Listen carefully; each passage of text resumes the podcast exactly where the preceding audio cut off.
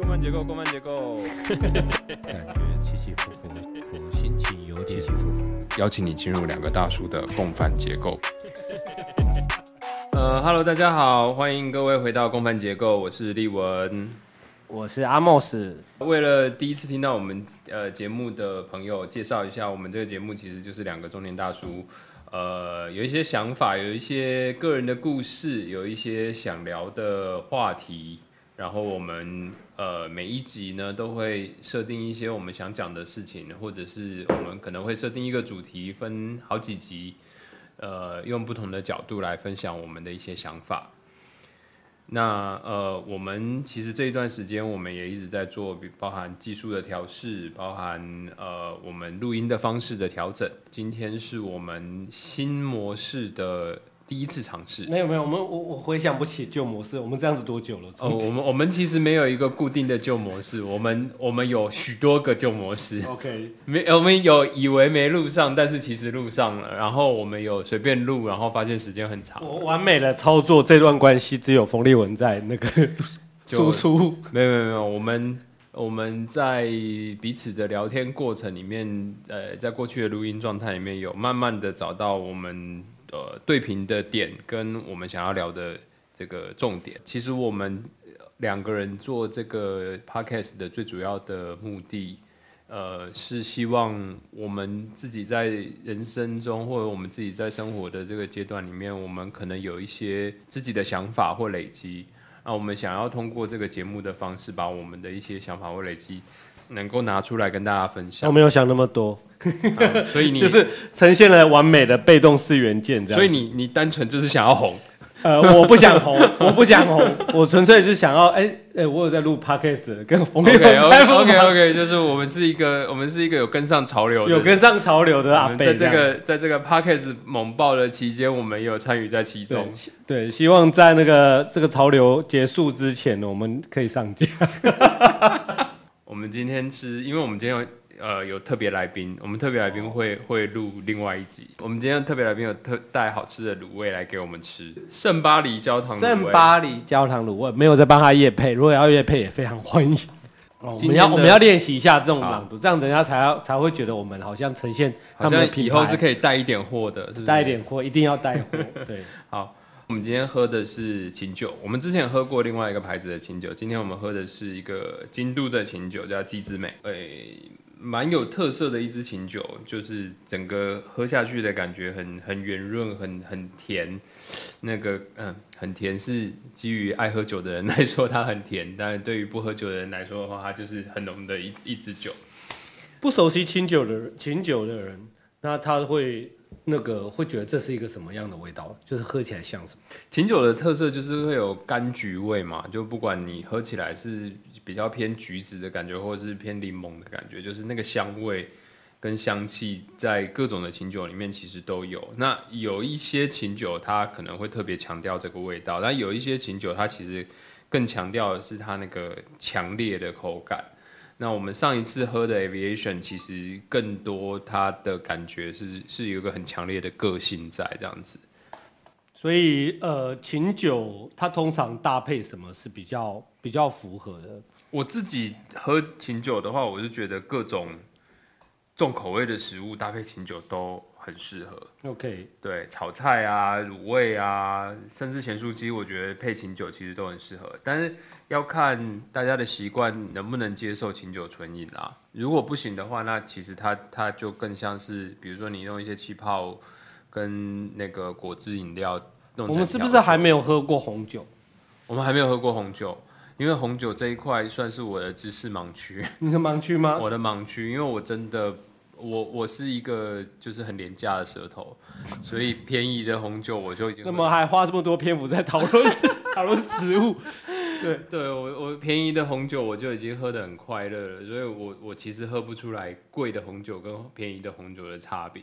但是其他的九种我就可以，我就可以分辨得出来哦，原来这个好是好在哪里。好，李文，那我们今天到底要讲什么呢？我们今天终于要碰一个相对来说比较重一点的题目。我们之前聊过中年危机，我们之前聊过世代，聊自己的百饭之乱。对，我们聊过百饭之乱，然后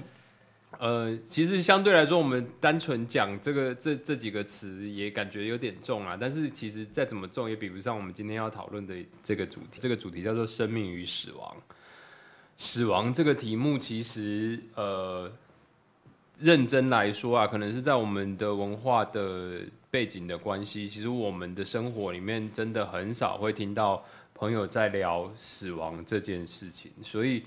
阿莫斯，我想问一下，就是你听到这个题目的时候，你你想到就是生命与死亡的这个题目，你想到的是什么？呃，就是一个太多种面向的谈法，但是我有预期，我不打算去太去思考这件事情。嗯，但但是你会觉得你在平常的生活里面，你是有机会跟别人聊到死亡这件事情的吗？嗯，坦白说，我虽然平常我觉得不会讲到，但是的确最近因为工作关系，有一些合作客户。他可能家庭有一些问题，嗯，哦，或者说碰有碰到类似的，我们就觉得啊，那不要太打扰他，就很希望说他好好的去呃处理面对他家里面的事情这样子，嗯，那除此之外，其实比较少，的确很少主动去思考到这些问题，除了心情很不好的时候。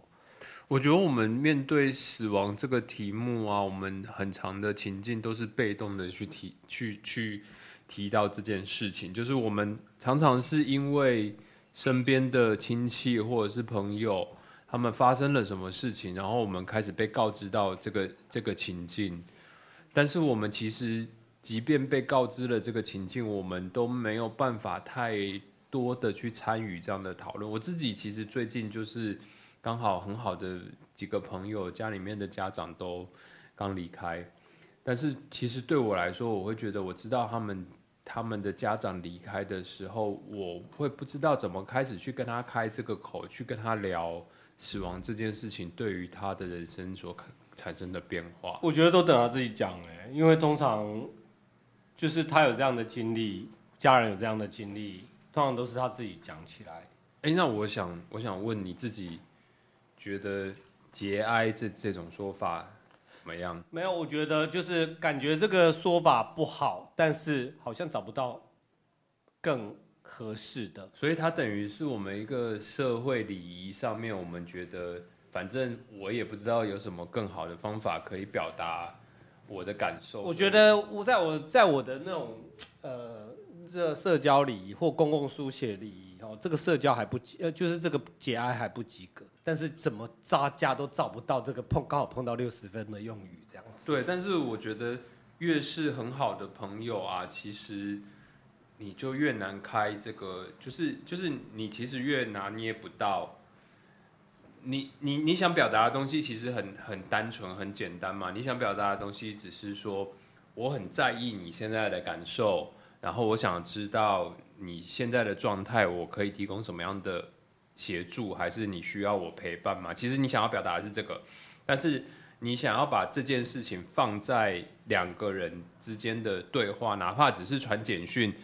其实都很困难，所以最后都会变成是节哀，类似节哀这样子的话，就是赖上面或者是社交媒体上面的用词。但是你想要问他，想都会觉得说，哇，我这样讲好怪哦，好就好生硬哦。然后就不要不要不要讲太多，就嗯，连加油都不敢讲，或者说嗯，就是对，因为想必一定是很难过，但是好像后面就不知道要接什么东西。对啊，那我就好奇啊，那让我们害怕去谈论他的的点是什么呢？通常他是对对象啊，就是说呃，他不是。如果我今天谈自己，当我们有机会哦，打开麦克风，我们就侃侃而谈。我觉得只要想谈就会谈。谈自己的家人或自己的长辈或自己的呃过往的同事或同学，哦这些事情。但是当问别人的时候，就感觉说，来我们来聊一聊呃某 A，你这个就感觉有一点点冒犯了。嗯，尤其是发生正在发生或刚发生这件事情，感觉那个要直接侵入到他情感层面很深的地方。而且自己心里面其实也会有点担心，说对方现在愿不愿意让我进入到这个情感层面这么深的地方，开始跟他跟他对话，所以有一点冒犯，就会担心不小心冒犯到他，或不知道，嗯嗯，就是我们的平常的口语里面没有更合适的一种切入这个话题的一个一个一个生活用语这样子。我觉得从社交礼仪的层面，或者是说从社社会相处的层面来说的话，当然确实是这样子没有错。但是另外一件事情是，我之所以想把生命与死亡这个这个题目定成我们来聊的一个题目的很重要的关键，是我在生活里面其实我找不到任何其他的情境可以聊死亡这件事情。我知道，如果死亡这件事情发生在我自己身上，就是我的亲人发生的死亡这件事情，我在那个当下，我一定不想要讨论死亡。对啊但，是我其实，在生活中我也找不到任何的情境可以讨论死亡这件事情。是因为你要么就是你自己的自己自己的家人，要么就是别人的家人，那又担心冒犯冒犯别人的状况，那你只能谈自己啊。那我们永远就是只是遭遇，然后度过那那一段时间。然后再 recall。对，但但是我们我们其实是没有办法有一个场景，或者是有一个机会来好好的聊聊死亡这件事情。那我们想要特别创造一个这样子的话题，我们要怎么去铺垫呢？我先分享一个我自己从小，我我第一次开始想死亡这件事情的时候，我我的感受，就我一路以来对于死亡这件事情的感受，就是我非常非常的害怕死亡，因为我无法想象没有知觉到底是一个什么样的状态。我对于死亡的害怕是，呃，害怕在我知道我有知觉的时候，我身体的感受、气温、我讲话的状态、我呼吸的状态，我没有办法想象，当这些都是无的时候，那是一个什么样的状态？我我我不会从身体面去感觉，我反而是比较呃社会性，就是说，哎、我好像地球这样在转，然后我就这样消失了，这样子。对啊，就是呃，我就是无无到底是什么，我不知道。我我一直都很害怕这件事情，就是那是一个我的未知，然后但是它呢，它总会发生，它有可能很快就会发生，它也有可能过一段时间就会发生，但是它总会发生，而且我距离它的距离是一直在越来越近的。就是走向，我们都会走向死亡啊，我们分分秒秒都在走向死亡。对啊，对啊，应应该是说我们不可能逃过死亡这件事啦。就是反正我们生命的生命的起源其实就已经预示了，就是它总有一天会结束嘛。那我们其实是离不开这件事的，但是我对这件事情却，我我我自己的恐惧来自于我不了解它，然后我也不知道我可以通过什么样的方式去了解它。重点是，呃，我们会问自己一个问题：我们想了解死亡的什么？嗯我我其实对我来说，如果我知道那个是一个什么样的状态的话，我心里面会比较没有那么多的担忧。嗯，换句话来说，我对于无的害怕来自于措手不及这件事情。所以你是你认为这件事情要可预期？我如果是嗯好，如果我从宗教的角度的话，哪怕是什么上天堂下地狱这件事情，只要它能够让我有办法从理性的角度去相信它，我觉得这都可以释放掉很多我对于死的恐惧。我我们平常很少鲜少去谈论死亡，但是我们时常在文本上面去看到哦，对看看影集，然后不这个角色忽然哦，呃，一面看手机，一面过马路，然后就嗯忽然被车撞到了，对对啊，对啊，对啊，然。后蒙太奇一转就就就就这他就领便当了这样子。对我我我倒觉得就是呃，比相对来说比较现代的电视影集啊，或者是电影啊，呃死角色的死亡这件事情比较拿来当做功能性的陈述啦，就是呃英雄历程要经历到下一个阶段，所以要用一条命来换唤醒他的他他思考的沉重，类似像这样子的一个概念。但是呃，比如说我们回去看一些，比如文学作品的死亡，就是特别是有一些文学作品的死亡，那你回去回想到那个剧情的故事的时候，你你觉得那个那个人真的死的莫名其妙，跟那个人真的死的让你很错愕。其实我觉得那个死的重量跟电视剧集的那种死的重量是不一样的。我觉得还有一种恐惧的来源是什么？嗯，我刚刚想到，就是你会感觉生命如此的短暂，就是呃，我欢们怕的是短暂嘛？就是翻成白话来讲，就是哎呀，我好多事情还没有做啊。对我我我觉得这样的表述其实更像是措手不及啦。其实其实我们我们商号都是害怕措手不及啦，就是我该做的事情还没做完，或者说我我该准备的东西还没准备好，那突然来的这个变化，然后让我我我也无力去改变这个变化。其实我们怕的是大部分是这是这个事情啦。所以我们常常在思考，既然我们分分秒都在走向死亡，但是其实我们也知道，我们不想要措手不及，但是呃，我们也很难在 everyday life 里面去跳脱出来去思考说，那我应该要呃用怎样的心态来面对死亡？嗯所以，比如说我们现在现在讨论的这个角度，你觉得信仰宗教会有帮助吗？我认为给一个正确答案，就是一定一定哦就是一定有帮助啊。啊、就是反正你你愿意做出那个那个信仰的跳跃跳跃，然后你愿意相信这这个逻辑，它走下去就是这个结果，对你就有帮助。嗯我稍早大概一个小时前哦，对我洗我我洗我回家洗了个澡，然后哦我就在看一个 YouTuber，我就先不讲他了，但他是一个无神论者，嗯，哦，然后他就是大批特批呃一些宗教的议题这样子，嗯嗯，那我觉我自己会觉得说哇，他把这个宗教议题赤裸裸的扒开，然后他会觉得说啊，宗教只是一种统治阶级的一种手段等等的，嗯，那听到这边，其实我们在呃那个制式上面是可以去理解他为什么会这样讲。那重点是为什么宗教会成为宗教？嗯，哦，然后为什么我当然我跳脱呃权力结构的的的一种剖析。那当然宗教它到底是给人们一种心神安定吗？还是呃在一些变动的呃局势里面，我比较能够知道我一不小心或者是所谓的无常之后会去到哪里？嗯我觉得科学跟科技啊，